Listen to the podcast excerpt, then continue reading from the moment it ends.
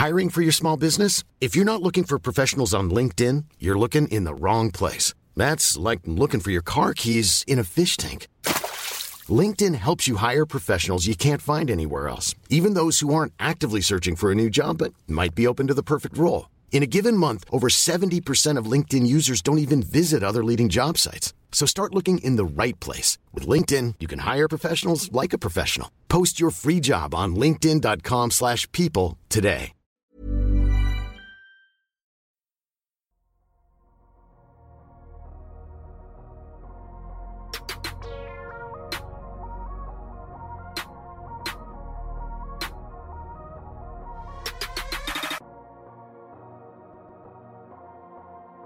Salut à toutes, salut à tous, bienvenue dans l'épisode 202 du podcast Dunk Hebdo. Petit message de circonstance pour débuter, l'équipe espère que tout va bien pour vous et vos proches dans ce contexte actuel. Tenez bien pour m'accompagner cette semaine. Allez, on va, on, va, on va la faire à l'ancienne, la réunion des anciens. On commence par le coach aujourd'hui. Pierre, ça va Pierre? Salut Ben, salut tout le monde, ça va, ça va. Prêt à assumer ta mission de, coaching pour de vrai Oui, j'ai hâte, j'ai hâte. Mon président, vous allez comprendre ces présentations un peu spéciales. Mon président des opérations basket, a.k.a. Brutus, Tom, ça va Tom? Très très bien, très bien. J'ai préparé la feuille de calcul, là on va, on va s'acharner sur le CBA, sur les, options de contrat et le salarié ah, on, on, vient de perdre la moitié de notre audimat. Et enfin pour finir, Alan, mon JM, ça va Alan? Salut Ben, salut tout le monde, fidèle au poste. Alan, d'ailleurs, j'ai fini par toi parce que tu as relancé un de nos anciens projets cette semaine, le DH20. Est-ce que tu peux en, reparler? Parce qu'on l'a déjà fait à, nos auditeurs Ouais, exactement. En milieu de semaine, donc j'ai fait parvenir euh, un question, euh, le petit questionnaire facilement pour en fait classer les joueurs de 1 à 20, les 20 meilleurs joueurs de la ligue. Euh, comme ça, tout le monde peut participer. Comme tu l'avais dit quand on l'avait lancé il y a plus d'un an il n'y a pas vraiment de consensus entre tous les sites différents des 20 meilleurs joueurs de NBA. Là, malheureusement, il n'y a plus de match, donc euh, il y a peut-être un peu plus de temps pour, euh, pour faire ça. On a déjà une cinquantaine de réponses à l'heure où on enregistre. Donc voilà, j'invite les gens. Je pense qu'on mettra un petit message avec le lien sur Twitter. Pour que... Et puis après, on débriefera de ça dans un podcast prochainement, je pense. Tout à fait. Donc on vous invite à, à remplir le, le DH20. Vous trouverez ça sur nos réseaux sociaux. Et surtout, très important, placez très haut Russell Westbrook. Merci beaucoup. Je ne ah veux pas, je ne veux pas faire, on veut pas être le service après-vente de Russell Westbrook. Merci beaucoup. Donc, vous faites votre job et vous me le placez très très haut. Merci beaucoup. Euh, au programme cette semaine, un nouvel épisode reconstruction. Nouvel épisode. Alors pour les, les fidèles de, de longue date du podcast, vous, vous connaissez ce format. Pour les, les nouveaux, explication. Donc le format reconstruction, on l'a déjà fait pour quelques équipes NBA. C'est un peu une quasi-fiction où euh, après la pause, on va prendre le rôle de, de membre d'un front office, différents rôles, pour vraiment essayer de vous plonger, même si on n'y a jamais été, dans la réalité d'un bah, front office NBA, d'une équipe de dirigeants, avec parfois bah, des agendas contraires. C'est pour ça que j'ai présenté tout le monde assis. Tom est président des opérations basket, c'est donc la personne la plus haut placée dans l'organisation en dehors de moi, parce que je suis le propriétaire, donc je ne suis pas seulement un chéquier sur patte, je vais le préciser après. Alan est, general manager, d'où son surnom euh, qui a plus de deux ans, voire trois ans maintenant de, de general, de GM d'Alan le JM et de Pierre forcément. C'est la nouveauté pour ce, ce nouvel épisode. Reconstruction sera notre coach. Euh, rien à rien à rajouter, je pense. Hein. L'idée c'est vraiment qu'une fois que la, la, petite pause passe, on n'est plus euh, Tom, Alan, Pierre et Ben, mais on est vraiment voilà les propriétaires, le proprio, le président des opérations basket, le coach et le GM des Minnesota Timberwolves parce que oui, c'est l'équipe qu'on a décidé de de reconstruire ou même si même si on va voir que parler de reconstruction, c'est peut-être pas le, mot le plus le plus idéal. Donc est-ce que vous êtes tous prêts les gars à vous à vous chamailler dans, dans quelques minutes sur des noms de joueurs euh, sur lesquels je vais, que je vais pas voir pas vouloir payer, pardon? ouais. ouais ouais. Eh ben allez, on se retrouve dans quelques secondes pour reconstruire les Minnesota Timberwolves.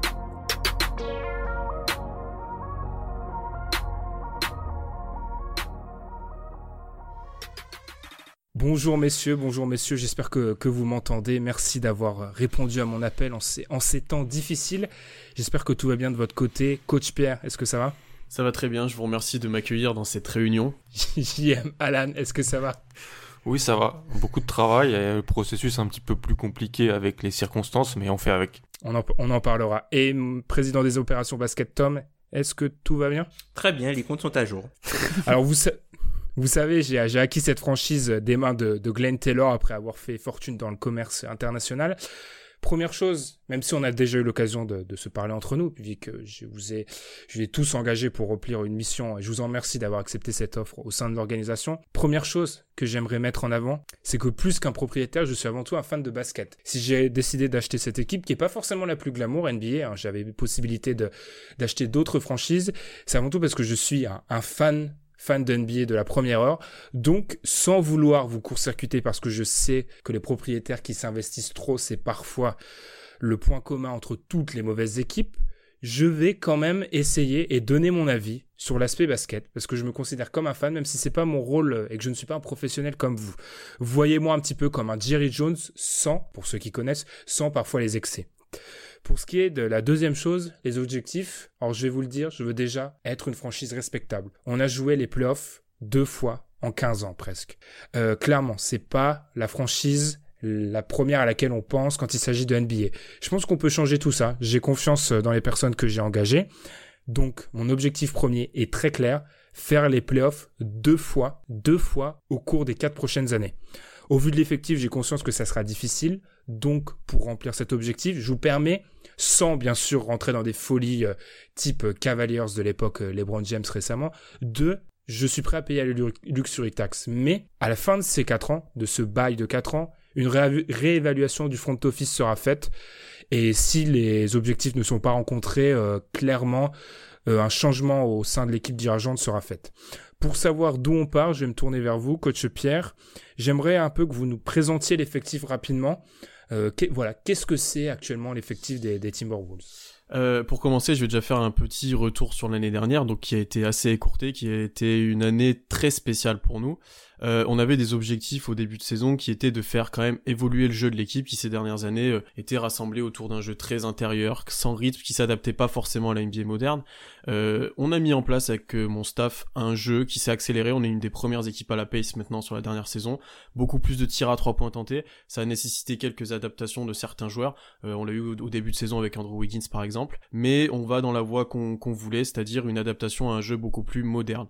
ce qui nous a aussi permis de faire ça, c'est qu'on a gagné beaucoup plus de ballons défensivement, on est des meilleures équipes en interception. On a limité les line-up avec des grands joueurs, euh, les line-up autour de Towns et par exemple de Taj Gibson, où on se rassemblait très à l'intérieur. On a essayé d'enlever ça pour jouer presque en stretch 5 parfois. Euh, donc plus de spacing. Le plus gros défaut de ça, ça a été notre défense cette saison qui a été catastrophique. Euh, il y a beaucoup de choses à travailler.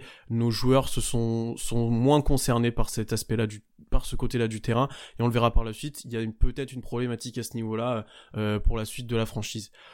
Une chose à discuter maintenant, c'est la trade deadline qui a été très on a été très actif à ce moment-là. Cette saison, l'effectif a quasiment totalement changé. On le sait, on a fait venir D'Angelo Russell pour accompagner Carl Anthony Towns, son grand ami. Euh, ça l'a probablement un petit peu rassuré sur le futur de la franchise, mais ça a amené aussi beaucoup de changements et au final, les deux joueurs n'ont pas pu jouer ensemble en fait cette saison, j'ai pas pu les étudier ensemble. Euh, par rapport à ces deux-là, je pense qu'il est facile de dire que c'est normalement notre duo du futur. Euh, des All-Stars, des joueurs qui s'entendent bien, qui fit plutôt bien. Ça nous garantit une production offensive normalement qui est presque automatique chaque match. On peut imaginer déjà les faire jouer en pick and roll, en pick and pop. Euh, je suis vraiment très intéressé par les faire collaborer ensemble, mais ce duo-là euh, soulève une vraie problématique défensive, euh, puisque Towns peut être un défenseur honnête, mais il n'en a pas l'investissement, il n'est pas entouré pour, et Russell n'a pas montré là sur les derniers matchs de la saison euh, qu'il pouvait l'être. Donc on va peut-être devoir tabler sur ça et travailler sur ça par la suite. Euh, juste une, une, petite question, coach Pierre. Clairement, puisque je l'ai dit, l'objectif c'est de commencer à regagner les playoffs. À l'heure actuelle, avec l'effectif là, on se situe à l'ouest. Si on doit faire par groupe, par grappe à l'ouest, on est quoi? On est entre 10 et, 12, quelque chose comme ça? Ouais, je nous situerais dans cette euh, dans ce groupe-là, euh, il y a clairement des équipes qui sont au-dessus de nous, des contenders. On peut parler de deux équipes de Los Angeles, peut-être Houston s'ils exposent pas tout. Il y a les Warriors qui vont revenir très fort l'année prochaine. Mais je pense qu'on peut essayer de rivaliser avec des équipes comme Sacramento, euh, peut-être Portland si ça explose encore un petit peu, euh, les Spurs. Voilà, on est plutôt dans ce groupe-là et je pense que les playoffs seront difficiles à obtenir, mais on peut peut-être se placer à la course. Sachant que la saison dernière a été plutôt décevante à ce niveau-là, puisque on est une des pires équipes NBA actuellement avec un des pires bilans. Donc on a un haut choix de draft, mais on pouvait espérer faire mieux. Et dernière petite question en quelques mots, Carl Anthony Towns, si j'ai donné cet, ce, cet objectif de 4 ans, c'est pas un hasard, c'est que c'est la fin, coïncide avec la fin du contrat de Carl Anthony Towns. Est-ce qu'on peut espérer le garder sur toute la période ou on peut déjà voir des petits ruissellements euh, sur un possible euh, départ ou une envie d'ailleurs. Je sais que vous avez parlé du fait que son ami, son grand ami D'Angelo Russell a, été euh, acquis ces dernières semaines. Hmm. Ben, il y avait eu quelques rumeurs ou quelques petite confrontation avec lui au niveau de son investissement, de ce qu'il voulait rester, de par rapport à son contrat, il y avait pas mal de choses. Euh, je pense que le fait de le fait de faire venir D'Angelo euh, va vraiment l'aider à se sentir mieux euh, dans notre effectif. Il y a eu aussi l'histoire avec Butler qui n'avait pas aidé à ce moment-là. là, il sait qu'on a parié sur lui complètement. On est capable de faire venir des joueurs qu'il apprécie et qui peuvent l'aider. Euh, je pense que ça peut être quelque chose de très intéressant et je pense que ça l'a rassuré pour l'instant. Maintenant, il va falloir, et ça, ça correspond aussi à vos objectifs à vous, euh, il va falloir avoir des résultats dans les prochaines années pour ne pas gâcher son prime ou qu'il veuille le passer dans une autre franchise. D'accord. Et eh ben, si j'ai bien compris, je pense qu'on est tous d'accord. Si on veut raccrocher ses objectifs, il va falloir du renfort des renforts même, on va, on va mettre ça au pluriel. Euh, Tom, opération, notre président des opérations basket, on se situe où niveau masse salariale et tout ce qui est contrat? Alors aujourd'hui, si la saison s'arrête aujourd'hui, donc on paie la luxury tax puisqu'on est au-dessus de la luxury tax d'un million après tous les mouvements qu'on a fait à la trade deadline, mais c'est pas rédhibitoire.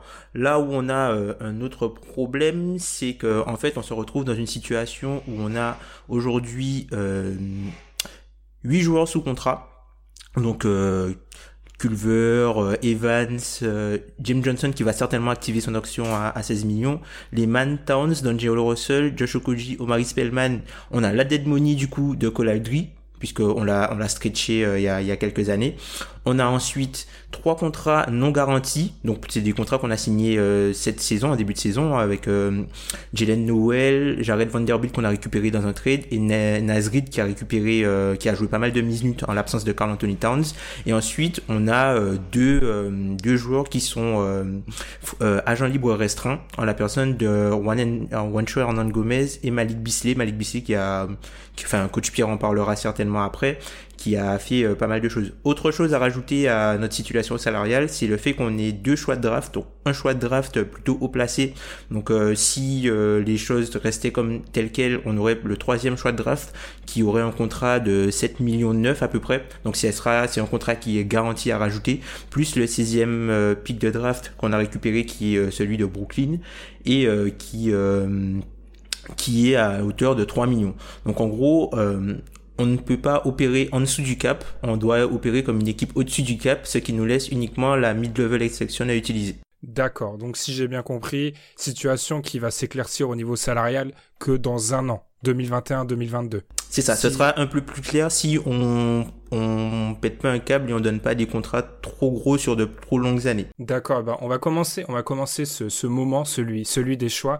Euh, JM Alan Guillou, je vais me tourner vers vous, euh, Monsieur Tom euh, président des opérations basket, a parlé euh, d'un choix 13, un choix 16. Je sais qu'avec vos, vos, équipes de, de scouts, vous êtes très actifs sur ce qui est là. Le choix, le choix 3 et le choix 16, attention. Le, le choix 3 et le choix 16. Euh, Est-ce que on peut espérer répondre à nos besoins? Enfin, Coach Pierre les a un petit peu euh, en filigrane, les a sous-entendus, c'est-à-dire de la défense et des postes à l'aile. Est-ce qu'on peut mhm. répondre à ça avec la draft ou est-ce qu'il va falloir peut-être être un peu plus patient? Ça, ça va dépendre de la politique et des choix qu'on va faire. Est-ce qu'on va cibler des profils ou est-ce qu'on va choisir les, le joueur le plus talentueux? Je parle là pour le premier pic, c'est-à-dire le pic qui, avec la réforme de la loterie, ça peut descendre, mais on devrait être, euh, on, est, on serait pour l'instant assuré d'un pic euh, haut. Top 6. C'est ça. Quel choix ferait, quel, quel, choix on fera? Faut qu'on en discute ensemble. Soit le meilleur joueur disponible, donc le talent, et quitte à prendre un joueur qui potentiellement est un, est un guard, mais qui pourrait aider dans les premières années en sortie de banc, euh, parce qu'on a quand même cette base d'Angelo Russell, d'Anthony Towns, qui fait que pour introduire un joueur qui a besoin du ballon, c'est plus compliqué, mais on pourrait, euh, avec ce choix-là, renforcer notre, notre banc en début de, dans le début du processus, ou alors, est-ce que il faut choisir un joueur qui directement euh, peut accompagner ces joueurs-là moi, je suis plus dans la philosophiquement dans la théorie du meilleur joueur disponible, mais je pense qu'il faut qu'on en discute. C'est pas la draft où on va pouvoir cibler potentiellement un poste 3 ou un poste 4 trop haut et qui aura tout de suite un niveau pour, euh, je pense, être euh, un compagnon de nos deux nos deux meilleurs joueurs. Ça va dépendre de la politique qu'on va adopter. Coach Pierre, du coup, si on écarte ce besoin à l'aile et un peu défenseur, quel est selon vous le, deuxième besoin le plus pressant? Ah, C'est assez compliqué. Je pense que vu notre effectif actuel, on n'est pas à un joueur prêt, mais presque à n'importe quel poste d'être un candidat au titre. Donc on a besoin de talent. Euh, selon ce qu'on fait avec Malik Bisley cet été, l'ajout d'un guard pour être pour être voilà, ça pourrait être viable. Euh, je pense qu'en plus, selon les premiers choix, selon les, les qui ont été réalisés, je pense que nos choix et le talent est plutôt dans, ces postes-là. Donc pourquoi pas miser sur un de ces guards. Après moi, j'ai une autre j'ai un joueur moi qui m'a particulièrement tapé dans l'œil et qui du coup est un poste 3-4, c'est Isaac Okoro et j'avais peut-être une stratégie à mettre en place euh, vis-à-vis de ça. Donc ça serait drafté par le talent, donc selon notre choix top 6, donc drafter le meilleur joueur à la position puisqu'on a besoin de ce talent-là. Mais Okoro est plutôt lui dans la fin du top 10, euh, donc on n'a pas ce choix-là, et même ça serait trop de le prendre dans le top 6, mais on a le choix 16 et un, un autre choix en tout début de second tour. Et en fait, on l'a dit déjà, c'est une draft où pas mal de d'équipes vont vouloir trade back, vont vouloir descendre dans la draft, et du coup, il sera beaucoup plus facile de monter dans cette draft-là, puisque, puisque beaucoup d'équipes veulent descendre. Et je pense qu'on peut réussir à monter notre choix 16, peut-être avec notre autre choix jusqu'à un choix de top 10, euh, sachant que les équipes veulent descendre, pour drafter Okoro, lui qui fitera complètement à ce qu'on veut mettre en place, qui fitera complètement à côté de Russell, Towns, peut-être Bisley, euh, et qui sera parfaitement dans notre environnement, qui pourra être une vraie angle défensive.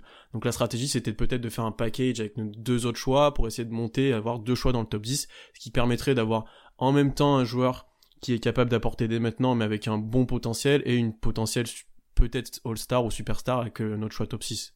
Bah en fait, moi j'ai un peu de mal avec ça puisque je pense pas qu'on va réussir à monter euh, dans le top 10 simplement avec euh, notre choix top 16 et aussi euh, notre, choix du deuxième tour. Je pense qu'il va falloir plus que ça pour monter, donc on peut on peut quand même négocier et voir.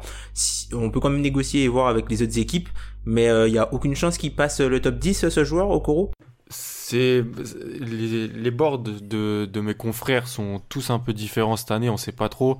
c'est un joueur qui n'est pas qui n'a pas le potentiel superstar c'est un joueur qui a potentiel de, de vrai role player plus plus il pourrait un petit peu descendre. Je pense que euh, il serait il peut autant partir 5-6 que être disponible euh, en 13-14 c'est ça, ça va vraiment dépendre si un de nos confrères euh, se jette dessus parce que il veut vraiment le mettre tout de suite dans son dans son équipe Ok, parce que pour ce choix-là, il faut vraiment pas se tromper puisque nous, comme vous le savez, on a envoyé notre choix euh, aux Warriors du coup de l'an prochain et on est dans les capacités de, de transférer un autre pic avant 2023 euh, puisqu'on a la Stepien Rule qui nous qui nous empêche de pouvoir faire ça. Donc si jamais euh, une équipe veut des assets supplémentaires, de qui vous êtes prêt à vous séparer et qui est-ce que vous êtes prêt à mettre pour qu'on puisse peut-être essayer de monter si vous voulez vraiment ce joueur-là? si on parle crûment on n'a que seulement deux joueurs dans un contrat rookie qui peuvent intéresser des équipes. C'est Josh Okoji et Jared Culver. Mhm. Vous me dites mhm. si, je me, si je me trompe, monsieur le président des opérations basket, mais je pense que c'est les deux seuls qui intéressent. Qui peuvent avoir de l'attrait. Vous, si vous devez en garder un, ce serait plus Josh Okoji ou euh, plus euh, Culver Puisque moi, j'imagine que la valeur de Culver doit être un, petit, un petit peu plus haute, puisqu'il y, a toujours l'incertitude, même s'il est moins, il est plus âgé, je pense, mais il, vu que c'est un choix plus récent, peut-être qu'il a plus de valeur, non? Ça dépend aussi de qui on souhaite drafter, bah du coup avec notre top choix. Si on draft un guard, je pense que Culver, il aura beaucoup de mal à s'exprimer. Cette année, ça a été très compliqué pour lui, notamment offensivement. Il a pas eu l'impact qu'on espérait. Il a eu du mal à créer alors qu'on lui demandait ça, euh, notamment en l'absence de certains joueurs. Euh, il a peut-être un profil défensif, mais il doit encore fortement s'étoffer. Je pense que c'est trop tôt pour tirer une conclusion sur lui, mais il y a des doutes quant à le potentiel là, mais il y a des doutes quand jusqu'où il va aller et dans combien de temps. Et par rapport au Koji, alors il commence de polir son jeu, ça, euh, il travaille dur, il amène une vraie culture défensive, une vraie énergie dans l'équipe. Euh, c'est clairement lui le meilleur défenseur de l'effectif, notamment sur les sur les extérieurs, et ça on en a besoin, comme j'ai pu le dire. Mais euh, lui n'a pas le potentiel peut-être d'un Culvert, et on peut avoir des doutes jusqu'où il peut aller, si ça sera pas uniquement un joueur défensif qui apporte de l'énergie et un peu de rebond. Voilà. Après, il est comme tu l'as dit, euh, comme vous l'avez dit, Monsieur le Président, euh, il a été drafté un peu avant, même il y a peut-être moins d'espoir autour de lui et on va devoir le resigner aussi beaucoup plus rapidement que Culver. Euh, donc le débat est là. Le débat est là. Quel profil on considère pour l'avoir vu jouer, moi c'est un joueur qui euh, qui a un profil, enfin c'est un joueur qui joue globalement un petit peu plus haut que que sa taille quoi. C'est un joueur qui joue plus grand mhm. qu'il n'est vraiment. Donc mhm. euh, je pense que le côté puissance, impact physique, puisque vous avez parlé tout à l'heure de, de Malik Bisley et, et euh, d'Angelo Russell qui pourrait être notre back, notre enfin notre dieu, ouais notre backcourt et notre dieu derrière du futur. Ben ces deux joueurs là sont quand même assez petits et et n'ont pas de force. Et peut-être que Okoji, c'est peut-être peut-être un profil qui nous ferait du bien du coup euh, à garder. Donc euh, plutôt Culver du coup. Ouais, Moi de mon complètement. côté. Je suis si jamais on doit monter un, transfert, c'est plutôt Culver. Ouais, je suis d'accord avec vous sur Okoji et c'est pour ça aussi que j'ai flashé sur le profil d'Okoro qui lui a cette force et peut-être pas aussi grand mais très costaud et pour avoir un vrai profil de stopper entre guillemets. Bon, on va essayer de faire ça, on va essayer de faire ça. Par contre, je peux rien vous garantir puisque Jared Culver, mhm. c'est limite un asset négatif aujourd'hui puisqu'il a un contrat de près de 6 millions. En, en parlant contrat, messieurs, j'ai bien compris, euh, si je suis votre raisonnement, que vis-à-vis -vis de la draft, on va partir sur du meilleur joueur disponible. Ce qui fait que partir sur des prédictions peut s'avérer un peu hasardeux. On a parlé beaucoup de ce joueur, euh, Malik Bisley. Je vous l'ai dit, en plus d'être un, propriétaire extrêmement riche, je suis euh, fan de basket. Et c'est un J'aimerais bien avoir l'avis du coach sur Malik Bisley, puisque, comme euh, l'a pu le dire Tom, notre, notre président des opérations basket, c'est un joueur qui est free agent cet été. Est-ce que clairement, et on va pas, on va pas, euh, on va pas, on va pas tourner autour du pot. Est-ce que c'est un joueur que l'année prochaine on souhaite garder dans notre effectif? Pour ma part, complètement. Euh, il fait une fin de saison dans notre effectif plutôt exceptionnelle. Euh, il était plus caché, on va dire, à Denver. Il n'avait pas le temps de jeu et les responsabilités qui lui étaient adaptées. Je pense qu'il est arrivé sur les 15 derniers matchs, en gros, avec une mission, euh, prouver qu'il était capable. Et il a été très bon, il était capable de créer offensivement, il a été efficace sur le tir de loin. Euh, son backcourt, notamment offensivement avec Russell, puisque défensivement, là, ça va être très compliqué. Mais offensivement, ça promet vraiment quelque chose d'intéressant. Il est quand même assez athlétique, même s'il n'est pas très grand, mais euh, il a un tir cohérent et je pense que Russell et lui peuvent être un peu interchangeables en tant que premier ballon de l'heure, premier ballon de l'heure et peuvent très bien s'accorder avec Carl Anthony Towns. Pour moi, il a prouvé sur ses, derniers matchs, pardon, euh, qu'il avait la qui pouvait clairement fitter avec Towns et Russell et qui doit être dans le futur de notre, notre franchise. Après, s'il demande un salaire, bien sûr, beaucoup trop élevé, euh, ce que je pense pas qu'il sera le cas, on ne doit pas le signer, mais on doit lui proposer quand même une somme correcte. Et je pense que ça peut être euh, notre troisième, notre troisième joueur euh, dans le futur, sachant qu'il a à peu près le même âge aussi que Towns et Russell et que leur prime arrivera en même temps. Malik Bisley a chauffé au bon moment, j'ai envie de dire. Et c'est-à-dire qu'il a, il a réussi, on, le récupère dans, dans ce deal euh, avec Denver. On savait qu'il avait du talent, qu'il était un petit, peut-être un petit peu brimé. Et chez nous, dans, sans trop de pression, il a, il a fait beaucoup de belles choses offensivement. Ce qui est sûr, c'est qu'il arrive à un moment où, euh, en termes contractuels, où il va falloir commencer à, parler parce qu'il pourrait prendre euh, plus d'argent ailleurs. Je ne sais pas si, si le président des opérations basket a, des vents sur des prédictions, mais c'est ce qu'on peut lire. Alors Malik Bisley, euh, il a la partie, je pense qu'il a été transféré du coup pour être titulaire chez nous et pour pouvoir exploser. Donc euh, il a refusé, quelqu'un qui a refusé une prolongation cet été de 30 millions sur 3 ans avec Denver. Alors je pense qu'il voulait euh, vraiment de l'exposition, c'est peut-être pas forcément une question d'argent. Il s'est montré à son avantage, mais il y a le côté euh, euh, court, court sample entre guillemets. Enfin, on a vraiment une période courte. Petit échantillon. voilà, petit échantillon pour pouvoir pour pouvoir l'évaluer correctement. Donc moi je pense qu'on peut le garder vu qu'il est euh, euh, agent libre restreint. Ce qui va plus nous faire peur, c'est la concurrence et la menace de son agent Rich Paul si jamais il décide de prendre la qualifying offer. Donc c'est un joueur qui a une qualifying offer à 3 millions 8 et qui après s'il prend sa qualifying offer peut être euh, agent libre non restreint en 2021 là où il y aura normalement énormément de cap space pour des équipes de tout type. Donc moi je pense qu'on peut essayer de lui proposer de l'argent déjà et de voir après au niveau des années jusqu'où on est prêt à aller. Je pense que 4 ans, 12 millions, c'est un bon départ pour lui et on peut lui rajouter des, incentives pour euh, s'il atteint euh, des, choses comme 40% à 3 points, des choses comme ça. Je pense que c'est un, contrat où il garantit de l'argent et euh, il, il se retrouve pas une dans une situation à la Nerlens Sowell. Est-ce qu'il va pas être aussi lui euh, plutôt, il va pas attendre des offres des autres équipes et on va être dans l'obligation de matcher? Vous préférez anticiper du coup et proposer lui directement quelque chose? C'est ça.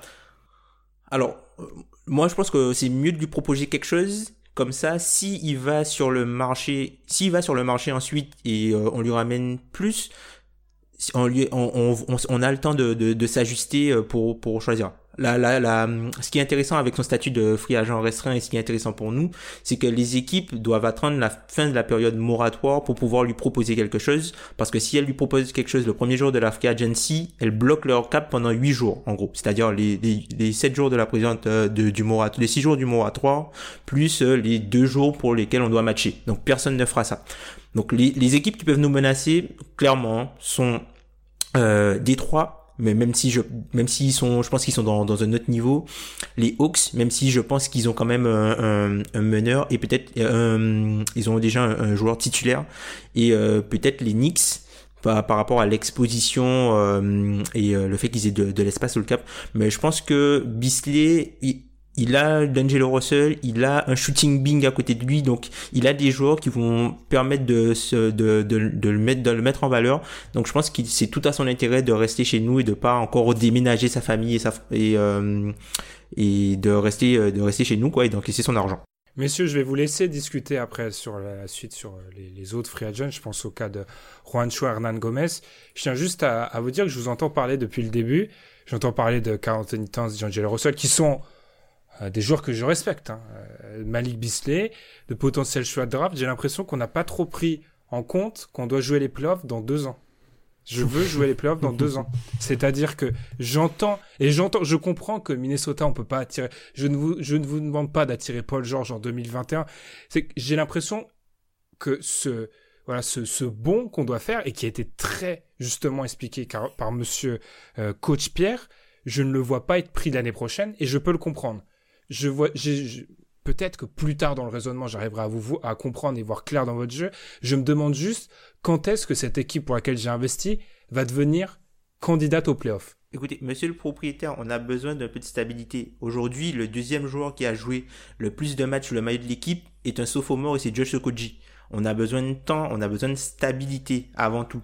Je pense que les joueurs qu'on a réussi à assembler aujourd'hui, ils vont permettre à l'équipe d'être excitante dans un premier cas, puisqu'on va jouer l'attaque, certainement, puisqu'on a des, joueurs pour le faire et ça sert à rien d'essayer de jouer euh, la défense quand on a euh, euh, Carl Anthony Towns et D'Angelo Russell en meneur titulaire et en pivot titulaire.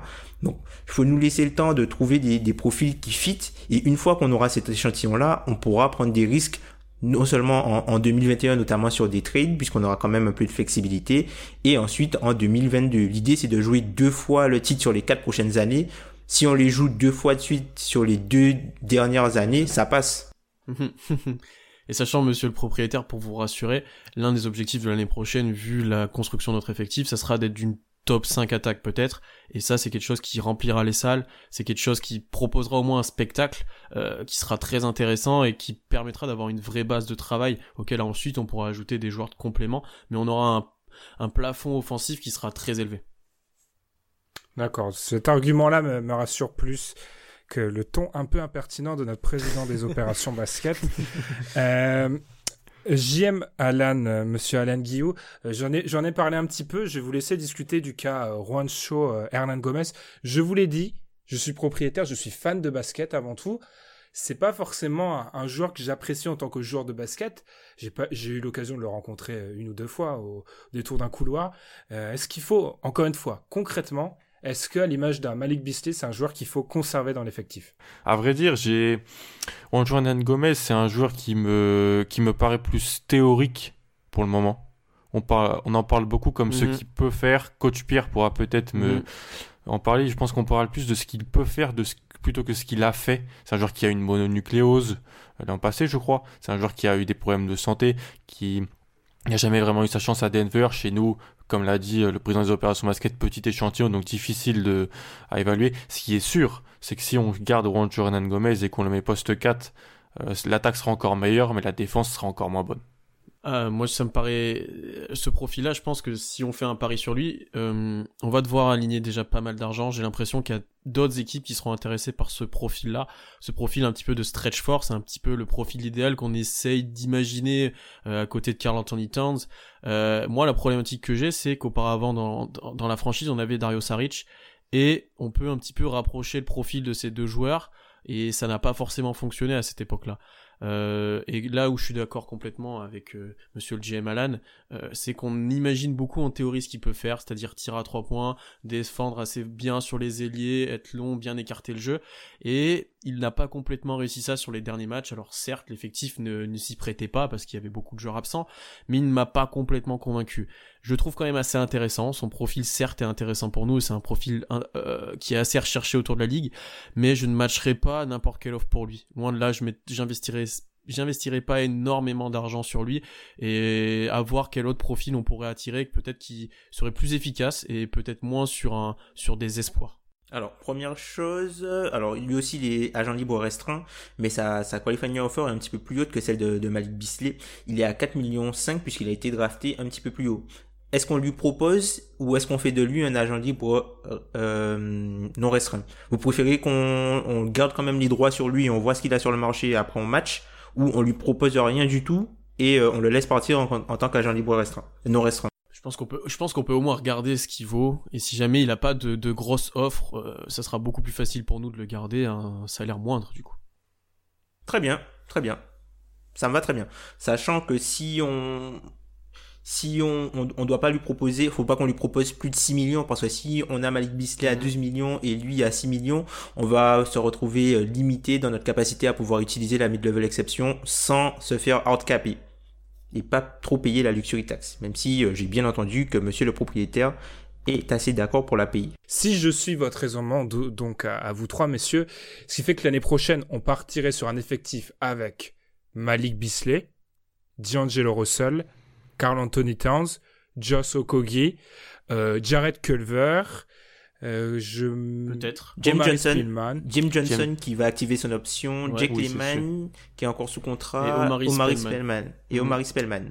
Ça nous fait donc 8 joueurs auxquels on peut rajouter deux potentiels choix de draft. Et ça. Et donc, il nous reste donc les joueurs non garantis. Il nous reste donc, et je, je, vais vous laisser en parler, monsieur le président des opérations basket, il nous reste donc les joueurs non garantis. Et ensuite, j'aimerais bien qu'on... Même si je tiens à dire que je ne veux pas euh, tomber dans la caricature New York Knicks à être un propriétaire qui investit, euh, qui veut tout, euh, voilà, penser à travers le prisme de la free agency. Mais j'estime que quand je regarde ce qu'ont pu faire mes, collègues champions, j'estime que je pars du principe qu'on ne peut pas construire une équipe uniquement sur la draft. Donc, J'aimerais voir après, par la suite, après cette discussion sur les contrats non garantis, quelles sont les petites touches que vous me, sans que ça soit bien sûr délirant, je comprends bien sûr que nous sommes les Timberwolves, quelles sont les petites touches qu'on pourrait ajouter pour rendre cet effectif meilleur à, à court à moyen court terme avant peut-être l'explosion? Alors parmi les contrats, on va faire les contrats non garantis les two-way players euh, ensemble. Donc en gros, euh, on a trois contrats non, garantis. Alors Jalen Noel, Jared Vanderbilt et Nazrid qui représente euh, en tout près de 5, euh, un petit peu moins de, de 4 millions 7 pour les trois. Euh, moi, je, je sais pas pour vous, mais euh, faudrait déjà les, les, classer en termes d'importance de ce, ce que vous. Déjà, est-ce que vous, en, vous voulez en garder euh, parmi dans cette liste? J'ai particulièrement apprécié Nazrid sur cette fin de saison et je pense faire de lui le backup de Carl Anthony Towns sur les prochaines années. Euh, il a un profil atypique, il est athlétique, il a des mains, il peut tirer de loin, donc il écarte les défenses. Et dans notre optique de jouer presque en stretch 5 tout le temps, il est très intéressant en tant que backup. Euh, et il a montré aussi qu'il avait un bon comportement, qu'il était très investi. Et je pense que c'est quelqu'un sur qui on peut parier sur le long terme et qui est prêt à faire des sacrifices lui aussi, qui ne va pas demander énormément d'argent pour l'instant non plus.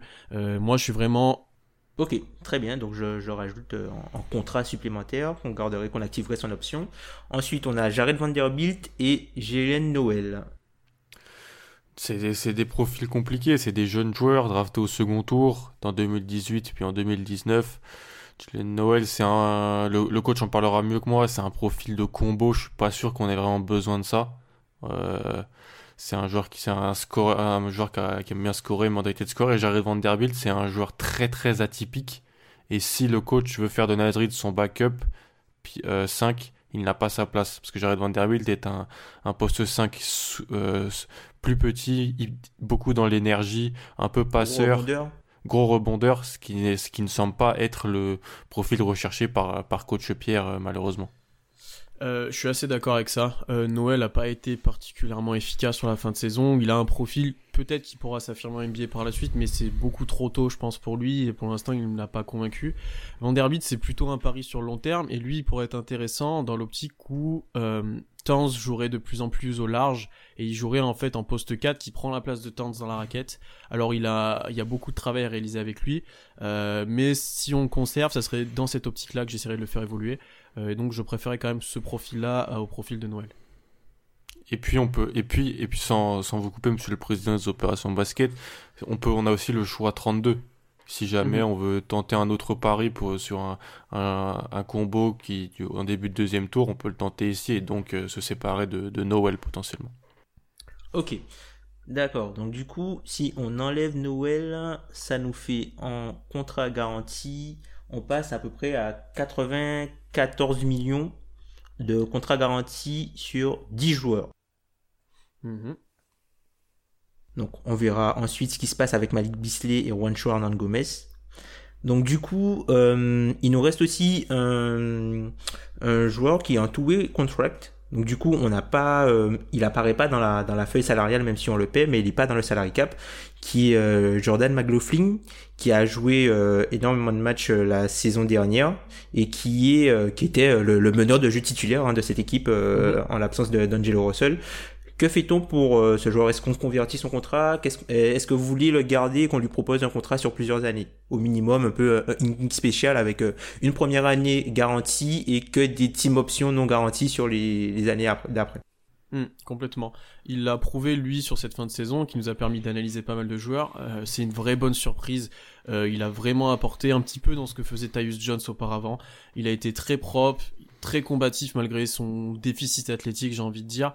Euh, il a montré qu'il pouvait tenir la main et qu'il pouvait être très intéressant. Et il y a même sur certains passages où j'ai pu l'aligner avec D'Angelo Russell sur un backcourt assez petit, mais ça a été plutôt efficace. Il a euh, dégagé de la responsabilité de D'Angelo sur de la création. Je peux parler notamment du match de Miami où ça a très bien marché, notamment dans le dernier quart-temps. Lui, c'est une vraie bonne surprise et euh, c'est une grosse réussite en, termes de tuer. Et je suis complètement d'accord pour lui proposer un contrat sur le long terme et pourquoi pas s'assurer, comme vous l'avez dit, avec des team options pour voir comment il évolue. Mais j'ai assez confiance en ce joueur-là sur sa capacité à devenir un backup, un backup euh, euh, avéré dans NBA. Donc du coup, ça, avec euh, tout ça, ça nous laisse uniquement la, mid-level exception qu'on peut dépenser. On peut utiliser aussi la, la, la biannuelle pour cette saison. Le seul problème, c'est qu'on sera hardcapé à l'apron tax, mais je pense pas qu'on aura besoin d'aller à l'apron tax cette saison, au moins, en tout cas. Donc très bien, donc euh, à vous de voir quel profil euh, vous intéresse, mais c'est l'enveloppe qu'on a de disponible euh, pour l'instant. J'ai entendu, j'ai entendu dans les conversations qui ont précédé cette cette discussion, et c'est là où je mets ma petite patte basket dans vos discussions. J'ai entendu certains noms voilà, traverser. J'ai entendu un nom, celui de Chris Dunn. Et loin de moi l'idée, si, si bien sûr c'est le nom qui a, qui a été, qui a été discuté, loin de moi l'idée de, de vouloir le remettre en cause, mais je dois vous dire que personnellement, fan de basket que je suis, c'est un joueur que j'aurais extrêmement de mal à payer de mes propres sous. extrêmement de mal à. Voilà. je crois qu'il a pas eu aussi une excellente expérience au sein de notre franchise. Oui, je pense aussi. Et de ce que j'ai eu euh, comme retour d'avant les anciens proprios, les, les, petites histoires en interne, c'est pas forcément des choses que je vais amener dans une équipe qui se doit aussi de, voilà, de créer de, de, la qualité en interne, pas seulement sur le terrain mhm. spectaculaire, mais aussi de la qualité en interne selon la rotation qu'on a peut-être imaginé avec l'effectif, euh, Bisley, Russell, McLaughlin et, euh, et Culvert, plus potentiellement aussi. Okoji et potentiellement un choix euh, en tant que guard. Les postes 1-2 sont archi bouchés et je vois pas ce qu'apporterait Chris Dunn en plus vis-à-vis de, des joueurs qu'on a déjà. Bah, moi j'ai une petite liste de joueurs. J'ai une petite liste de joueurs à vous, à vous proposer. Alors, je vous écoute. À, à, voir ce que vous en pensez. Alors, en Enfin, mon premier choix, ce serait Sergi Baca par rapport au fait qu'il euh, il a il a lié euh, du coup euh, les capacités du jeu du pivot qui peut faire le pivot rim runner et aussi écarter le terrain pour Carl Anthony Towns. Donc ah, la, seule problématique c'est que c'est un joueur qui, qui, est, qui est cher et qui je pense qu'il faudra utiliser l'entièreté de la mid level exception pour le récupérer mais vu que Toronto euh, est dans le derby du Cap Space pour 2021, si on lui propose un contrat de plusieurs années à hauteur de la mid-level exception, ça peut passer.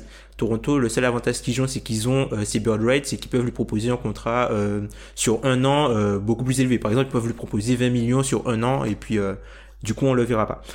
D'autres joueurs que je peux proposer, alors Semio Geleye, qui est un joueur de, Boston. Boston est dans une situation financière assez grave et qui a aussi trois pics de draft à signer, donc il n'y aura pas assez de place dans le roster pour tout le monde. Donc c'est peut-être un joueur qu'on peut récupérer euh, gratuitement pour, enfin pas gratuitement, mais qu'on peut récupérer euh, sans pour, très peu d'argent. Ensuite, on a Baines toujours dans l'idée euh, du, joueur qui peut jouer aux côtés de Carl Towns, qui shoot à trois points et qui peut aussi jouer dans la raquette. Un profil un petit peu plus atypique avec Harry Giles.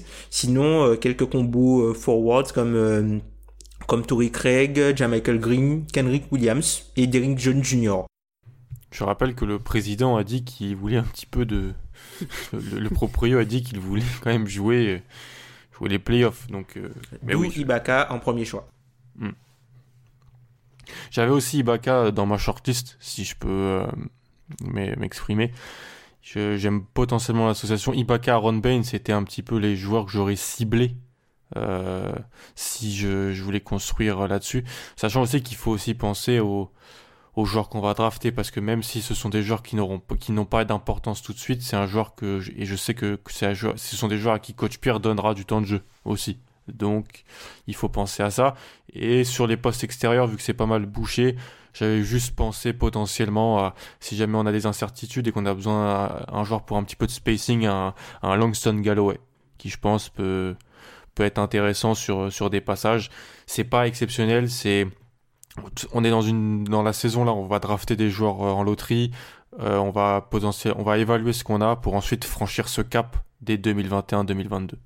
Euh, vis-à-vis, du coup, si j'ai bien compris, je, fan de basket que je suis, j'apprécie le, choix de, de Serge Ibaka. Mhm. Juste un petit truc qui m'a qui m'a fait tiquer. Je reviens vers vous, président des opérations basket, Tom.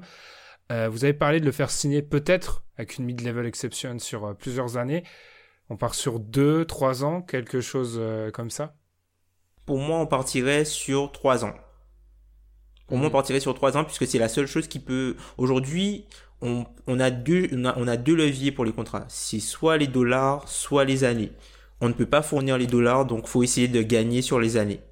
C'est le seul moyen pour faire venir un joueur de ce calibre-là à ce prix-là euh, chez nous.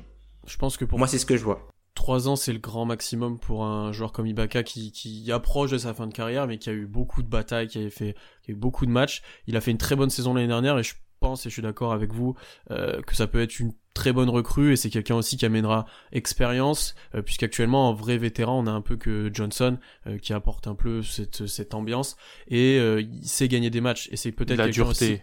La dureté, c'est quelqu'un aussi qui je pense, peut attirer d'autres joueurs aussi, de, ben, de, par son expérience dans différentes bonnes équipes, de par les contacts qu'il doit avoir.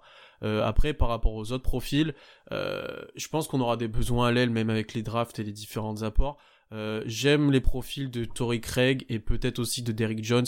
Euh, Tory Craig pour son côté défensif et il n'aura pas besoin du ballon en main. Lui c'est quelqu'un que je pourrais directement mettre euh, bah, avec les guards qui, ont, qui portent beaucoup la balle, les Towns. Euh, et pour Derrick Jones, ce sera peut-être quelqu'un qu'on pourra développer comme un potentiel shooter un peu plus que Tory Craig et qui sera capable d'apporter lui aussi de l'énergie, un petit côté aérien et athlétique aussi qui nous manque sur les lignes arrière. C'est sûr que si on joue avec si on, est très athlétique et on joue euh, entre guillemets un five out avec euh, et on a euh, juste Derrick Jones Jr. en mhm. espèce de, de marsupilami mhm. qui, aura plein d'intervalles pour s'exprimer, c'est vrai que ça peut être un cocktail assez mhm. assez létal et très très fun pour pour les fans et ramener du monde dans la dans la pièce, dans la salle. Ça peut être intéressant. Sachant que Miami, je suis pas sûr que ça soit leur, leur priorité Derrick Jones et qu'ils sont plus tournés sur l'année d'après. C'est ça. Après, l'avantage qu'on a, c'est que lui aussi, il est euh, agent libre non restreint, donc du coup, on peut lui proposer un contrat dès le premier jour de la, free agency, ce qui n'est pas le cas euh, pour euh, Torrey Craig, malheureusement. Mhm. Si j'ai bien compris, voilà, la, politique, on est sur des ajouts et je comprends. Ne me voyez pas comme un propriétaire tyrannique. J'essaie juste depuis mon poste, vous comprenez. j'ai quand même des ambitions, des ambitions résultats et j'ai vu la possibilité de trade parce que si j'ai bien compris, euh, la fenêtre sur laquelle euh, on part. Oui, la draft, oui, les petits apports, mais à un moment, puisque dans mon fort intérieur, j'ai peut-être tort et peut-être que coach Pierre peut me contredire là-dessus. Dans mon fort intérieur, je me dis quand même que pour voilà s'installer comme une équipe de playoff durable, aux côtés de tant de Russell, il va falloir du vrai renfort. Du mhm. vrai renfort à moins qu'un des joueurs draftés, je le souhaite, s'affirme comme vraiment un joueur de, premier plan. Donc, euh, si ça ne se fait pas à travers la, free agency euh, à court terme, peut-être que les trades peuvent être pour nous un, moyen de voilà d'attirer ce joueur. Justement, euh, Tom, président des opérations basket, j'ai vu, j'ai cru apercevoir, j'ai cru entendre que un joueur comme Aaron Gordon était peut-être pour vous un moyen d'y arriver. Oui, puisque Aaron Gordon, c'est un joueur qui a un peu le, qui est un peu euh, la, la, en théorie un joueur euh, qui a le profil idéal, c'est-à-dire que c'est un mhm. joueur qui est capable de défendre sur les postes 3 physiques qui sont euh, qui pilulent en fait dans la conférence Ouest. Donc on aura besoin de ce type de joueur là si on veut essayer d'aller loin en playoff un jour ou même essayer d'avoir un avantage du terrain. Et c'est un joueur qui peut jouer sur le poste 4 qui a des capacités d'être un peu playmaker sur short roll et qui qu'on peut utiliser en pick and roll, qui peut être bon sur les switch et qui peut être un bon joueur aux côtés de Carl Anthony Towns puisqu'il a une bonne polyvalence défensive et qui c'est plutôt un bon rebondeur. Donc euh, je pense que hum, c'est un joueur qui pourrait aussi euh, être intéressant. Faut voir aussi du côté d'Orlando puisque Orlando c'est une équipe qui euh, qui est proche de la la luxury tax euh, cette saison, qui est très proche de la luxury tax pour la saison prochaine. Donc du coup, on peut peut-être leur proposer de, récupérer Gordon, puisque Gordon il a un contrat descendant pour plusieurs années. Si jamais, comme ils doivent re-signer certainement Evan Fournier qui fait partie de leur futur, ils pourront pas payer tout le monde puisqu'il y aura aussi le contrat d'Isaac. Donc on peut essayer de récupérer Gordon en leur proposant par exemple euh, Jared Culver euh, ou euh, je sais pas moi le, le, le Pick 16 voire même euh, et on hmm. couple ça du coup avec avec Johnson comme ce sont des salaires ils sont équivalents sauf que comme il est payé sur Johnson est un contrat finissant et Aaron Gordon il lui reste encore deux ans on leur économise des deux années à ne pas payer hmm. donc ça peut-être c'est peut-être quelque chose qui peut qui peut faire pencher la balance en notre côté c'est notre côté Pierre sur sur le terrain, Gordon C'est ça m'intrigue. J'ai je suis je suis clairement intéressé par un potentiel fit. Gordon est lui aussi dans sa 24e année, dans 25e année pardon. Donc il est complètement dans l'âge qu'on qu'on vise maintenant. Euh, il est poste 4, c'est le le, profit qui nous manque actuellement. Et sachant que Towns, lui, est capable de jouer au large, on n'a pas forcément besoin d'un énorme shooter, mais quelqu'un qui est capable, comme l'a dit le président, euh, de créer, aussi de scorer pour lui et de défendre surtout sur plusieurs positions. Et lui, il est complètement dans cette voie-là. Je pense qu'il a eu une saison décevante l'année dernière à Orlando, ça a été très compliqué pour lui. Euh, je suis pas sûr qu'il rentre dans les plans d'Orlando, donc je pense qu'on peut peut-être mettre quelque chose en place. Et moi, c'est un joueur euh, pour lequel je peux encore croire complètement et que j'ai j'ai l'ambition de relancer si jamais on l'obtient dans l'effectif et que je trouve intéressant en tout cas. Hmm. Je fais confiance à Coach Pierre pour euh, mieux l'utiliser que comment il a été utilisé du côté de, de la Floride. J'ai confiance en, en, notre coach. Lui, c'est quelqu'un en poste 4 avec 5 euh, joueurs extérieurs qui sera beaucoup plus efficace que ce qui a pu être proposé à Orlando, je pense. J'aime Alan Guillaume, justement, deux questions D'abord, est-ce que vous avez d'autres joueurs en trade en vue? Et euh, mes amis propriétaires m'ont appris quelque chose vis-à-vis des trades en NBA, c'est qu'il y a une seule règle, c'est qu'il faut placer dans les effectifs, dans, tous vos effectifs, des joueurs, on va dire, intradables. Même si, euh, bien sûr, si un jour on, arrive avec euh, Luka Doncic, on ne dira pas non. Quoique. Qui sont les joueurs? Déjà, bien sûr, la question du trade. Et deuxièmement, est-ce que D'Angelo Russell et Carl Anthony sont intradables selon vous? Vu qu'on est un peu dans cette question des trades, je veux savoir est-ce que ces joueurs, c'est une discussion collective pour conclure cette discussion, est-ce que ces deux joueurs sont intradables? Euh, Sur la question des trades, je suis assez heureux de la symbiose qui règne avec le président des opérations basket parce que j'avais aussi eu, potentiellement l'idée d'aller euh, tenter le coup euh, Aaron Gordon. Je voyais pas d'autres il y a d'autres types de, joueurs qui peuvent, mais c'était vraiment ce joueur-là, cette espèce, de profil à mettre à côté de Towns qui m'intriguait vraiment et avec lequel je pensais qu'il y avait un matchage des salaires possibles et sans se, totalement se vider en termes d'assets. Je pense que c'est quelque chose, c'est quelque chose, c'est le joueur, il n'y en a pas 20 000, c'est vraiment le joueur qui, qui pour moi est intéressant sur, sur ce plan-là. Et je dirais que Carl Anthony Towns est intradable, oui. Je ne Carl Anthony Towns reste pour moi tradable. Je pense que Tangelo Russell peut être tradable d'ici deux ans. Je laisse deux ans à l'association et à Coach Pierre pour mettre en place euh, sur le terrain ce qu'il veut. Euh, et je sais qu'il y a une forte amitié, des forts liens entre les deux joueurs, mais si ça ne marche pas, je pense que Carl Towns nous en voudra potentiellement pas de, de trader D'Angelo Russell si c'est pour améliorer le futur de l'équipe pour lui sa dernière année avant qu'il devienne euh, potentiellement agent libre.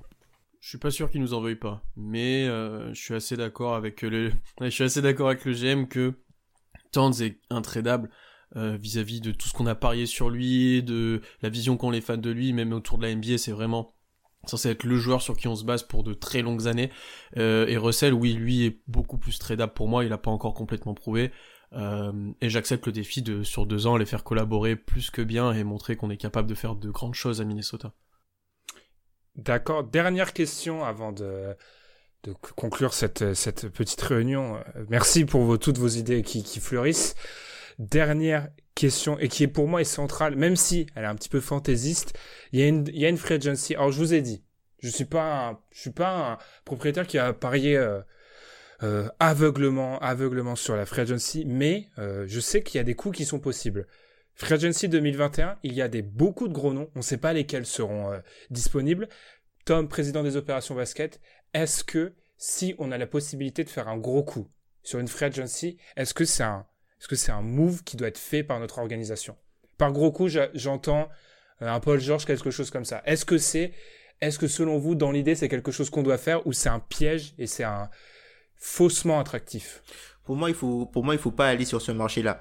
Pour moi, ce qui va se passer, c'est qu'il y aura un effet boule de neige, c'est-à-dire qu'il y a beaucoup de gros noms en haut beaucoup d'argent à distribuer. Une fois que les gros noms seront partis, il y aura toujours de l'argent, mais des noms moins moins euh, moins clinquants.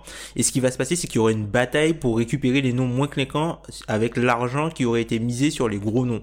Donc ça va euh, créer de l'inflation en fait sur le marché. Et euh, je préfère qu'on soit hors de ce marché-là et qu'on soit plus sur le long terme et qu'on soit plutôt à, à, à se positionner pour des échanges pour récupérer des joueurs, puisque là on va on va vu que c'est une période où qui sera, qui sera un petit peu moins active de, du côté de, de, de l'acquisition de joueurs, là on va être dans une période où comme il n'y a pas beaucoup d'argent sur le marché et nous on en a un petit peu, on peut créer des contrats qui sont intéressants à échanger pour le futur.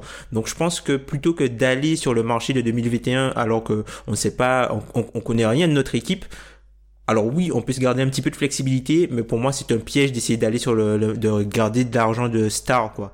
Il faudra plutôt aller chercher des, des, des role players et des joueurs de complément. Si je peux juste terminer, je compte sur euh, sur vraiment coach Pierre pour euh, développer nos nos choix de draft et potentiellement créer de la valeur à ces à ces, à ces joueurs là. Jared Culver potentiellement, euh, les deux de cette année potentiellement celui de l'année prochaine, qui eux pourront ici faire valeur de euh, de monnaie d'échange si on va aller récupérer un, un, joueur de gros calibre dans une franchise qui cherche à se relancer.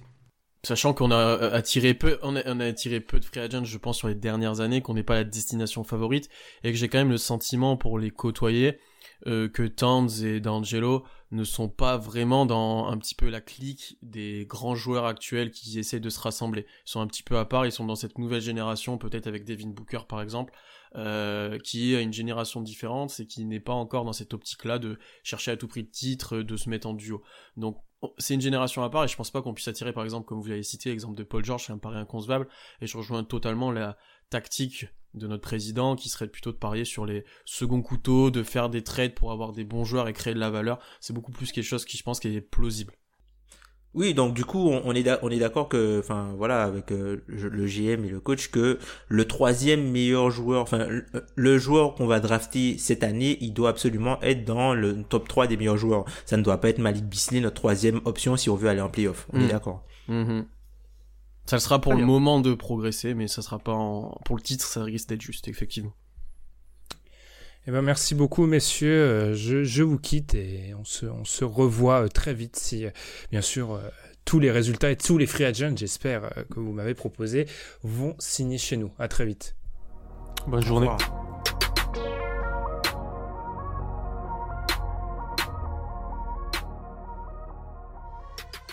Alors, ce qui, est, ce qui est génial avec cet exercice, c'est que tu es proprio et que tu... En fait, c'est... Si tu te... Si es un petit peu sociopathe ou psychopathe comme moi, que tu arrives à avoir différentes personnalités, tu peux te mettre vraiment dans la peau du proprio.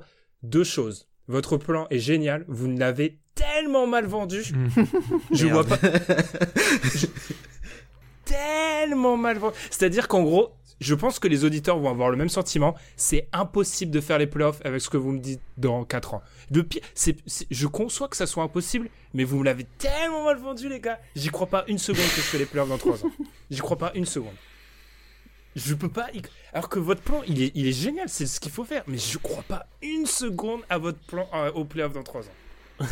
Ah ouais, pour, qu'est-ce qui te, qu'est-ce qui te fait pas y croire? Il y a aucun moment où déjà vous parlez ne serait-ce que playoff vraiment. Faut à chaque fois. Et moi, le fait Mhm. que je vous le rappelle, c'est c'est pas c'est pas innocent. hein. C'est juste pour vous dire les gars, vous devez vous devez me dire un moment ça, ça va nous permettre d'aller en playoff. En fait, vous parlez année 1, 2 et le problème c'est que année 1, 2, on est mauvais.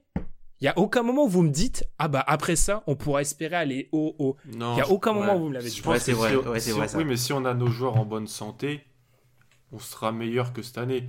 On sera à la lutte pour moi. Si En tout fait, le monde est en bonne santé ouais. l'année prochaine, on est à la lutte. Hmm. En fait, on s'est basé pour faire une bonne base sur les deux premières années et que si tout se passe bien, on sera une, une franchise qui compte. C'est ça. Ah mais ça se comprend, c'est juste, ça serait bien que les auditeurs nous, donnent- nous donnent leur, euh, Hmm. leur, leur ressenti. Moi en fait je me dis, je comprends ce qui va me faire, mais mettez-moi une carotte à un moment. Dites-moi, euh, si on fait ça, on va en playoff. Il n'y a pas de carotte. Il y a un moment, je me dis, les gars, faites-moi rêver. Il n'y a pas de carotte. Vous me Ouais. faites rêver avec Sergi Ibaka. On Enfin, je me suis dit, là, je me suis dit, c'était fini. On n'a pas sorti les arguments racoleurs. C'est vrai, c'est vrai. C'est ça. C'est vrai, c'est vrai. On a été, on été trop euh, cartésien. C'est ça, vous avez, été, vous avez été sérieux. Après, je me suis, il y a un moment, je me suis dit, ah, ils vont me faire rêver, ils vont me faire. Après, je comprends, il y a des problématiques, le cap et tout, tu peux pas faire autrement. Mais euh, ils m'ont même pas menti, en fait, à un moment. Ils ont été trop honnêtes avec moi. On veut pas que ça se retourne contre nous dans le futur. sur- C'est ça. Ils m'ont même pas, ils m'ont, en fait, ils m'ont, ils m'ont exposé la situation comme probablement ça va se passer. Le problème, c'est que c'est trop honnête, limite. Voilà, Mm. c'est la, ce sera la conclusion de, de ce podcast. Vous êtes trop honnête. Voilà, ne soyez pas honnête dans la vie si vous voulez un poste dans un front office NBA. C'est vrai, que- c'est vrai que Tom a pas pa- parlé de payer des joueurs euh, sans faire sans le contrat un peu. de- voilà. Voilà, dédicace à Victor Oladipo. En tout cas, on espère que vous a- ça vous a plu ce, ce format. N'hésitez pas à, à nous dire si vous avez, si vous avez, si- ouh là là, c'est fatigue, hein. c'est trop de milliards, hein, la fatigue. Si ça vous a plu, euh, je sais que la plupart du temps, euh, les membres de l'équipe apprécient plutôt ce, ce format et voilà, ça nous permet de, de prendre un petit peu ce qui est notre rêve, euh, prendre le, le costume des d'un front office NBA. Je sais pas si vous avez quelque chose à rajouter, les gars, sur euh, cet exercice. Juste que j'ai l'impression que Pierre, le front office, met énormément d'espoir dans toi. hein. Oui, je peu- sais pas pourquoi, mais c'est ma première année, c'est ma premier podcast et j'ai énormément de pression. Parce qu'en fait, t'es le fusible. Je t'explique, ils vont venir dans deux ans dire non, mais en fait, il est nul. Donc, virez-le. Oui, si l'association Towns, si Towns, l'association Towns Russell ne marche pas, je demande, je, je pense que je pourrais sauver ma, ma peau en te faisant éjecter, oui. Ah, voilà, c'est ça. Moi, moi, je pense- que c'est surtout par rapport au, par rapport à la philosophie en fait. On a été, enfin, moi, il y a quelque chose qui m'a plu dans ce que Pierre a dit, c'est qu'en fait, on est une équipe qui a, qui est incapable d'être euh, moyenne défensivement au moins.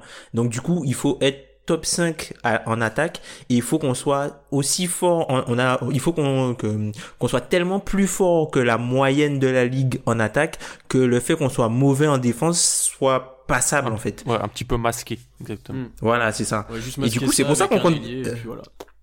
C'est pour ça qu'on qu'on compte beaucoup sur Pierre, puisque on a récupéré des joueurs qui nous, qui nous, qui nous obligent à construire une équipe équilibrée, équilibrée sur un déséquilibre, en fait. C'est pour ça. Et c'est à lui de trouver euh, ben, la, la bonne, la bonne balance, quoi. Donc, il, te, il continue à te mettre dans la sauce. hein. Je tiens juste à dire que- Et donc voilà, bah du coup c'est comme ça qu'on on va conclure après ce petit récap, on va conclure cet épisode numéro 202. Merci de nous avoir écoutés. Si les fans des Timberwolves sont plutôt d'accord ou pas d'accord avec cette reconstruction, n'hésitez pas à nous le dire sur les réseaux sociaux, n'hésitez pas à nous suivre sur les plateformes de podcast où vous nous écoutez. Restez bien confinés et nous on se retrouve la semaine prochaine. Salut Salut. Salut.